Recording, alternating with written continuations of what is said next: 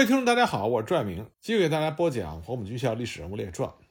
我们上次说到，在东南沿海的国军，因为南日岛之战和湄洲岛之战得到了锻炼，信心大增，再加上国际形势的推动，因此就开始策划进行一次比较大的陆海空联合登陆作战。他们的目标就定在了东山岛。东山岛古称铜山，面积一百六十五平方公里。是福建省的第二大岛，是闽粤两省海上交通要道和闽南海上的屏障，历来都是海防的军事要地。明代戚继光曾经在此岛上抗击倭寇，明末这里又成为了郑成功部的重要根据地。清初施琅攻打台湾之前，也将东山岛作为水师集结出发地。东山岛战略位置的重要，由此可见一斑。对东山岛突击作战的作战计划，并不是胡琏制定的，这是中情局在台湾的化身西方公司的成员汉密顿中校所计划。作为国军前敌总指挥的胡琏，据说他并不看好这次作战，他认为东山岛比较难打，不太可能获得胜利。东山岛上的地形比较复杂，海岸线就有一百四十公里，易守难攻。同时呢，岛上八尺门港口。距离大陆近在咫尺，仅有两三公里的距离，非常利于解放军随时增援。胡琏认为，根据一般的军事常识，解放军在开战三十六个小时之内就可以增援至少一万两千人，三天可以调动五万人以上。以当时国军可以使用的兵力，就算是一万多的解放军，仍然是难以对付的。根据当时搜集的情报，东山岛上有福建军区公安第八师团。欠第三营和第二营第四连，还有一个水兵连，一共是一千二百人。指挥官叫做尤梅耀，是福建本地人。尤梅耀他是一名老红军，抗战的时候曾经担任过陈毅的副官。他身经百战，多次死里逃生，有着丰富的作战经验。他只是因为在一九四九年上海战役的时候，胸口被弹片射中，距离心脏只有一厘米的距离，无法取出，所以只好回老家休养。被安排在了重要的东山岛。胡琏认为，攻打东山岛必须在三十六小时之内夺取，然后还要面对解放军的增援部队。而且这个时候的国军空军已经没有了制空权，解放军空军已经开始大量的装备米格十五喷气式战斗机，而国军的空军主力战机仍然是 P 五幺与 P 四七螺旋桨战斗机，所以在空军上，国军根本就不占优势。但是尽管胡琏。看到了东山岛作战中的种种不利因素，但是他仍然对于美军所制定的作战计划中的一个独特的想法抱有希望，这就是伞兵空降作战。东山岛与大陆隔着一条五百米宽的八尺门海峡，人员和物资要进岛全靠船只运输，因此也有东山平闽粤，八尺定乾坤的说法。一旦控制了东山岛上的八尺门渡口，也就掐断了。岛上解放军守军的退路，也能阻止解放军援军上岛。在美军顾问制定的作战计划中，将会出动训练多年、一直没有表现机会的国军精锐伞兵，突袭东山岛北面的八尺门渡口。美军顾问计划从国民党军伞兵游击总队第三十一大队抽调两个中队，加强工兵、通信兵、重机枪、迫击炮各一个分队，一共是四百八十七人。组成一个空降支队，进行混合编组，随身携带手枪和匕首，分乘十六架 C 四六运输机，另外有两架 C 四六运输机负责空投武器装备和弹药。当运输机群抵达东山岛上空的时候，高度降至二百五十米，从后林地区东南方向依次进入，投下伞兵和装备。作为伞兵空降作战，二战时期德军克里特岛空降失败的主要原因之一。就是伞兵和武器分开投送，造成伞兵落地之后难以迅速的形成战斗力。此后，世界各强国都吸取了这个惨痛的教训，但是在东山岛之战中，仍然采取了装备和伞兵分开投送的这个策略。这是因为美军顾问认为，这次要达成突然性，必须要减少伞兵的滞空时间，要尽可能的缩小伞兵落地之后的散布面积。所以只能在两百五十米的高度跳伞。伞兵出舱之后不能立即开伞，否则容易挂在飞机的水平尾翼，或者被卷入涡流之中，让伞兵无法保持操控。然而，延迟开伞很有可能在主伞并没有完全张开、没有建立稳定姿势之前，伞兵就以较大的速度触地，导致伞兵死亡。因此呢，当时国军伞兵所配备的 T 五降落伞，虽然理论的承载重量可以达到九十五到一百一十五公斤，但是要保证安全，则必须尽可能的减轻空降的重量。根据航空侦察，东山岛后林地区距离八尺门渡口很近。地形符合空降的要求，并且解放军在附近并没有配备战斗部队，所以美军顾问认为将装备和伞兵分开投送并没有太大的风险。这次参加空降作战的国民党伞兵，不仅是由美军顾问在抗战末期一手调教出来，而且在撤到台湾之后，有两个伞兵团去无存经，缩编成了两个大队，由陈纳德和美国中情局主持的西方公司继续培训。他也被国民党高层视之为精锐的特种部队，其中不少人受训已经达到了八年之久。对于伞降技术、枪械的运用、着陆之后的结合程序以及空降战术，都是滚瓜烂熟。装备方面，个人装备主要是 M1 加兰德半自动步枪、汤姆森 M1A1 冲锋枪、M1 卡宾枪和科尔特 M1911A1 手枪。在班组武器方面，每一个伞兵中队。相当于连的编制，装备有勃朗宁 M 幺九幺八 A 二轻机枪十二挺，勃朗宁 M 二 HB 重机枪两挺，六十毫米巴祖卡火箭筒九具，喷火器三具，六十毫米迫击炮四门。这都是在二战中久经考验的美式装备的名牌，而且层次分明，考虑周详，火力是空前的强大。国军的准备也非常的充分，在东山岛战役打响前一个月。美军顾问就对预定参战的国民党伞兵进行了战前的强化训练，并且选定了与东山岛地形极为相似的巴德机场，按照作战预案反复进行空降演练。东山岛战役战前一周，国军还组织了一次三军协同登陆作战的全面演习。演练的结果，这个近五百人的空降支队能够降落在不足一平方公里的区域之内，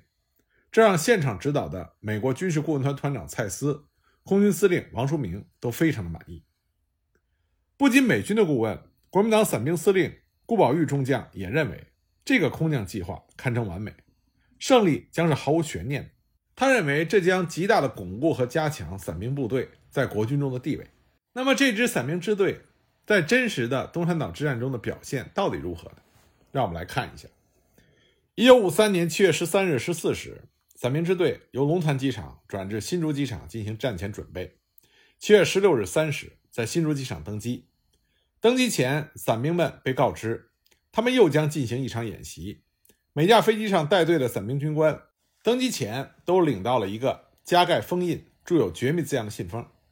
并且被告知，等到机群空中编队完毕之后再打开。三时三十分，十八架 C 四六运输机陆续开始起飞。在空中编成了两个九机的品字队形之后，在四架战斗轰炸机的掩护下飞向东山岛。各架运输机上的带队军官拆开信封之后，才知道此行的真正目的。信封内除了作战命令，还附有目标地区的详图。只是飞机在空中颠簸的厉害，机舱内灯光又昏暗，传达命令尚可，研究地形地貌和战术细节就太过勉为其难了。机群飞到马公上空，一架 C 四六因为发动机故障折返，其余十七架继续前进。四时四十七分开始接近目标的上空，此时距离国军预定的登陆时间四时五十分仅差三分钟。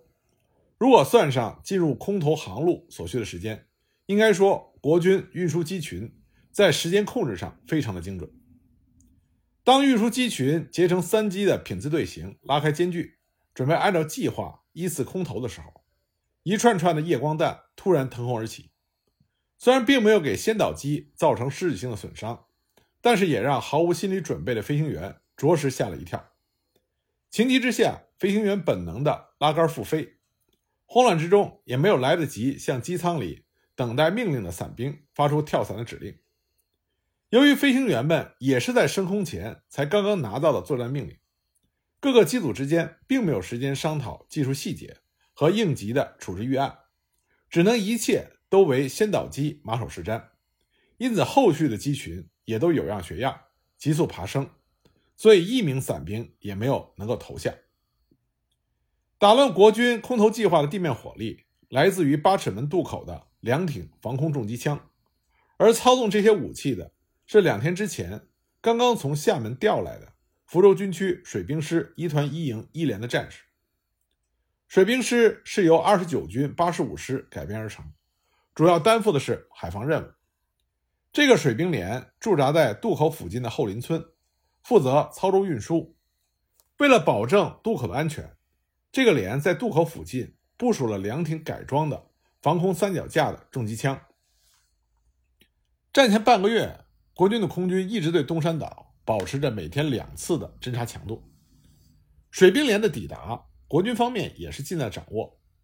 不过，这支不足百人的运输部队，在美军顾问和国军的高级将领看来，战斗力完全可以忽略不计，所以事先谁也没有把他们当回事儿。但是国军方面不清楚的是，登陆舰队驶离金门廖落湾的时候，就已经被解放军察觉了。东山岛的解放军已经在七月十五日二十一时接到了敌情通报，并且在十六日四时三十分之前就已经做好了一切的战斗准备。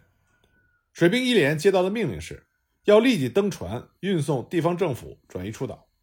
然后将船只隐蔽在八尺门海峡的对岸，确保船只安全。随时准备载运增援部队上岛。当国民党的运输机群首次进入到空投航路的时候，水兵一连正在执行运输任务，人员分散成了四块，绝大多数的战士正在操舟运输，副指导员带着十余名勤杂人员留在后林村连部，几个值班战士正负责防空警戒，连长王德才及班排干部共七人正在码头指挥运输。听见飞机的轰鸣声。王德才的第一个反应就是敌机来轰炸，保护船只要紧，所以他立刻命令船只和人员迅速的疏散隐蔽，防空机枪开火。他这个临时下达的开火命令，对于战事的发展产生了深远的影响。因为怯战的国军空军先导机飞行员为了自身的安全，折返之后从西北方向重新进入到空投航路，把飞行高度拉到了一千米。后续机群有样学样。一架拉的比一架高。当空中绽放出一朵朵伞花的时候，地面和船上的水兵连指战员一时间懵了。他们绝大多数都没有看见过这种场景，不知道是怎么回事好在连长王德才是经历过淮海战役的老兵，他马上意识到这应该就是传说中的空降兵了。看来敌人是要来夺占渡口。八尺门渡口对于东山岛安危的重要意义，王德才再清楚不过。危急时刻，他接连下达了四道命令：各船除留舵手、轮机和水手各一人，由副班长负责之外，其余人员带上武器，立刻上岸参加战斗。副连长带船队驶向对岸隐蔽，他自己带着身边人打开码头的仓库，每个人拿一挺轻机枪，分成两个战斗小组，立即加入对空射击。副指导员率留守人员防守后林村。他的这四道命令。明显的加强了地面的防空火力，这就打乱了国民党运输机的队形。原本的计划是一次进入，一次空投完毕，结果两次进入还有运输机没敢空投，只好继续拉高。第三次从东南方向进入到空投航路。最为恶劣的是，有一架运输机的飞行员胆怯，干脆载着伞兵掉头飞返了台湾。而空降支队唯一的一部电台，恰恰就在这架运输机上。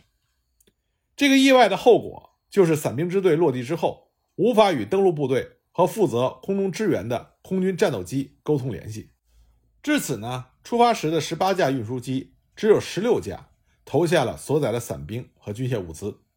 预定参战的四百八十七名伞兵，也只有四百一十六人跳伞。更要命的是，原计划是二百五十米高度跳伞。四十五秒后落地，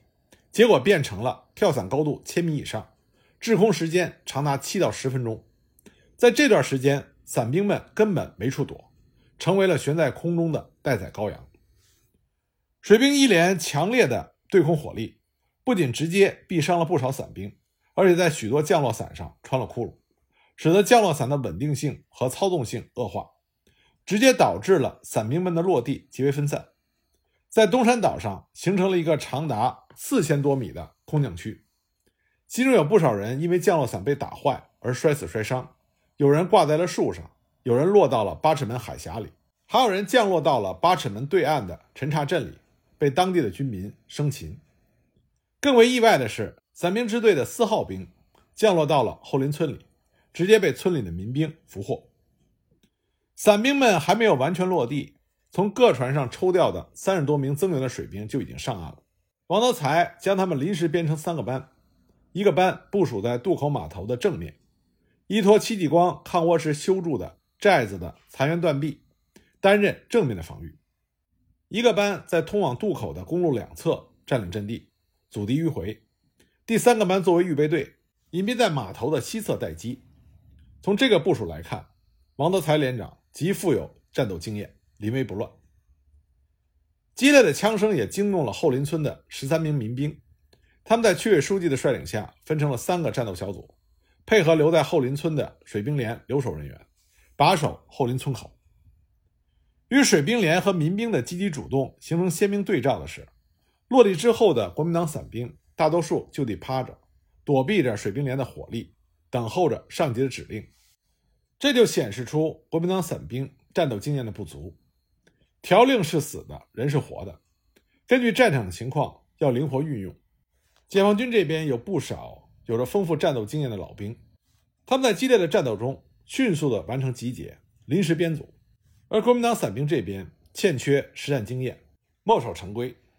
因为四号兵已经被俘，因此集结号迟迟都没有响起。被解放军的机枪火力压着打也不算是个事儿。伞兵们中的分队长和中队长们就执行起了应急处置预案，打开了随身携带的发烟筒，标识自己的位置，让部下们向自己靠拢。不料此举立刻就引来了解放军水兵连的密集火力，不少军官因此伤亡。最后降落在东山岛上的国民党伞兵最高指挥官、伞兵第三十一大队副大队长李厚奇少校，他急中生智。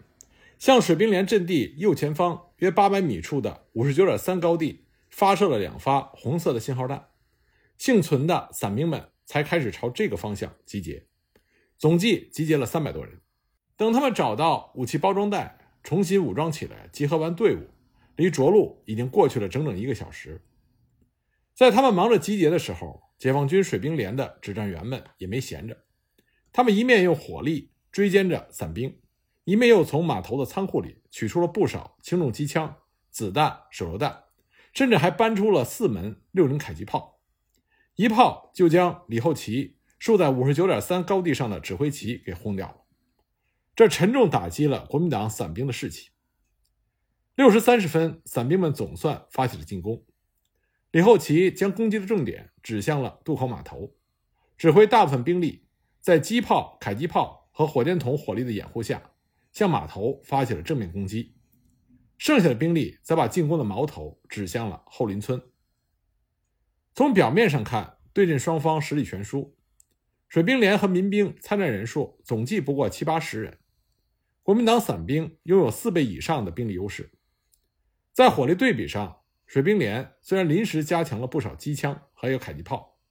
但是国民党的散兵仍然占据着明显的上风。不过从战斗意志上来说，对阵的双方完全不在一个档次上。国民党的伞兵们虽然经过美军顾问多年的训练，但他们很多人都是第一次身处血肉横飞的战场，动作完全变形。虽然经过军官们不断的呵斥，直到七点钟才有约一个排的兵力接近了码头。不过他们在水兵连猛烈的打击下，很快就败下阵来。进攻后林村的内陆伞兵则更丢人，他们被火力贫弱的水兵连留守人员和民兵。以猛烈短促的近战火力打的是溃不成军，丢下几具尸体之后逃到了公路以西，而跑得慢的几个伞兵还被民兵们俘虏。从他们的手上，民兵们还缴获了一挺勃朗宁 M 幺九幺八 A 二轻机枪。民兵们如获至宝，他们将这挺机枪架在了村口，极大加强了火力，并在之后的战斗中击退了伞兵们多次的进攻，牢牢守住了后林村。解除了渡口码头阵地侧后的威胁。第一次进攻失败之后，李厚奇重整队伍，改变了战法，于七时二十分再次对码头发起进攻。这一回，他派两个排进攻正面，来吸引解放军守军的火力。大部队向着码头右侧的海边迂回，企图抄解放军水兵连的后路。不料迂回部队正好撞在了王德才部署在公路两侧山脚下的那个班的枪口上。等伞兵们以密集的队形接近到阵地前二三十米的时候，遭到了解放军冲锋枪和如飞蝗般扑来的手榴弹的迎头痛击，于是阵脚大乱，败下阵来。李厚奇恼羞成怒，督促部下集中兵力，在码头的正面发起了第三次攻击。战斗至此，水兵连部署在码头阵地上的机枪枪管都已经打红了，游击艇出现了卡壳的故障，人员也只剩下六个人能够继续战斗。其班长戚举方打红眼，把四挺机枪一字排开，让负伤的战士负责压弹，自己轮流操纵四挺机枪扫射。机枪手严秋成右腿被打断，血流不止，昏迷过去。他被枪声震醒之后，抄起机枪。向国军士兵进行猛扫。当伞兵们接近阵地的时候，王德才又率领大家投出了集束手榴弹，在阵地前炸出了一道火墙。就在这个时候，有条船冒着枪林弹雨从八尺门海峡的对岸疾驶过来，直插进攻的国军的后路。船在海滩搁浅之后，三名水兵连的战士跳水上岸，端着冲锋枪边冲边扫射。发觉到腹背受敌，国民党伞兵乱成一团，而那个处于机动位置的预备队班也从国军的侧后发起了攻击。在三面火力的夹击之下，伞兵们伤亡惨重，被迫退了回去。八点过后，伞兵们虽然占据了渡口周围几个无人防守的小高地，但是码头和后林村却牢牢地掌握在解放军水兵连的手里。这时候，七八架国民党战斗轰炸机。到达了东山岛的上空，因为没有电台，李厚奇命令部下摆开了对空指示板，为空军指示目标。不料，刚刚经历了残酷战斗的伞兵们心理素质太差，居然把对空指示板的信息搞错了，结果招来了自家飞机的狂轰滥炸，误伤连连，而且还耽误了继续进攻。九时三十分，驻漳浦旧镇的三十一军九十一师二七二团两个先头连，在团长郑克成的率领下。乘坐着沿途征用的民用汽车，赶到了八尺门对岸的陈岱镇，后续部队还在陆续的抵达中。率船队在此候命的水兵一连副连长立刻就与其取得了联系，然后集合船只，载运了二七二团的部队渡过了海峡。十点十分，二七二团先头九连登上了东山岛，接替了水兵一连的阵地。水兵一连则集中力量载运增援部队上岛。二七二团三营全部上岛之后，不等团主力到来，在十一时三十分就向国军的伞兵发起了反冲击，接连攻下了两个高地。该营从一名俘虏的口中获悉伞兵指挥所位于五十九点三高地之后，团长郑克成立刻命令九连和十一连向五十九点三高地发起了夹击。在岛上坚守的公安八十团也抽出了两个排的兵力，从北面的高地配合出击。这些部队采取的是小群多路、迂回包围、穿插分割等战术，积极的歼敌，以果断的动作，首先打掉了伞兵指挥所，击毙了国军伞兵最高指挥官李厚奇，俘虏了负责携带保管伞兵飞虎旗的国军指导员张彪。失去了统一指挥，这些伞兵们也就群龙无首，溃不成军，逃至了后林村附近的高地上。二七二团三营根本不给他们喘息的机会，尾追而至。冲上了高地，十四时许，伞兵大部分被歼，只剩六七十人向南逃窜。至此呢，国军想通过伞兵空降夺占八尺门渡口，阻止解放军援兵上岛的战役企图完全破产。解放军的增援部队源源上岛，最终取得了东山岛战役的胜利。而在登岛作战主方向上的国军海军陆战队，刚开始在海军舰炮的支援下，在苏峰间登陆成功。但是，当他们开始攻打东山岛纵深地区的时候，他们遇到了解放军顽强的抵抗。解放军并没有死守，而是利用攻势和地形节节抵抗，最大程度地迟滞了国军的攻势。而在核心阵地公云山四幺零高地，解放军不惜代价死守，从上午开始连续击退了国军十次进攻。高地上解放军的数量不多，但是有重型的迫击炮，居高临下的炮击造成进攻的国军大量的伤亡。高地不能占领，国军始终不能占领东山岛，战斗也就不能结束。而且海军陆战队没有办法和散兵会合，时间拖得越长，对国军也就越不利。到了十七日凌晨的时候，解放军三个主力团陆续到达了东山岛，岛上的解放军兵力已经增加到了四个团。胡琏认识到东山岛的攻势已经失败，所以他命令部队主动的进行收缩，准备撤退。十七日中午，解放军发起了全面攻势，国军连续撤退，退到了东山岛几个登陆点，放弃了对全岛的控制。然后国军就开始登船撤退。到了十八日凌晨三点，负责断后的国军部队被解放军全歼，东山岛战役结束，国军惨败。这场作战规模不大，但是比较激烈。国军宣称造成了解放军两千人伤亡，还俘虏了四百八十人；解放军则宣布造成了国军两千六百六十五人伤亡，俘虏了七百一十五人。双方的数据相差比较大，但各自伤亡上千人，这是没有问题的。此战中，国军伤亡比较严重，尤其是散兵部队，出战的四百八十七人死亡了一百八十三人，失踪七十一人，一共有二百五十四人，损失比例超过了百分之五十。从战略和战术角度来说，国军始终没有占领岛上的四幺零高地，没有控制东山岛的全岛，也没有能够切断解放军的增援路线八尺门的港口，这一战是完败。那么，台湾国军方面对东山岛之战又是进行的怎样的总结呢？我们下一集再继续给大家说。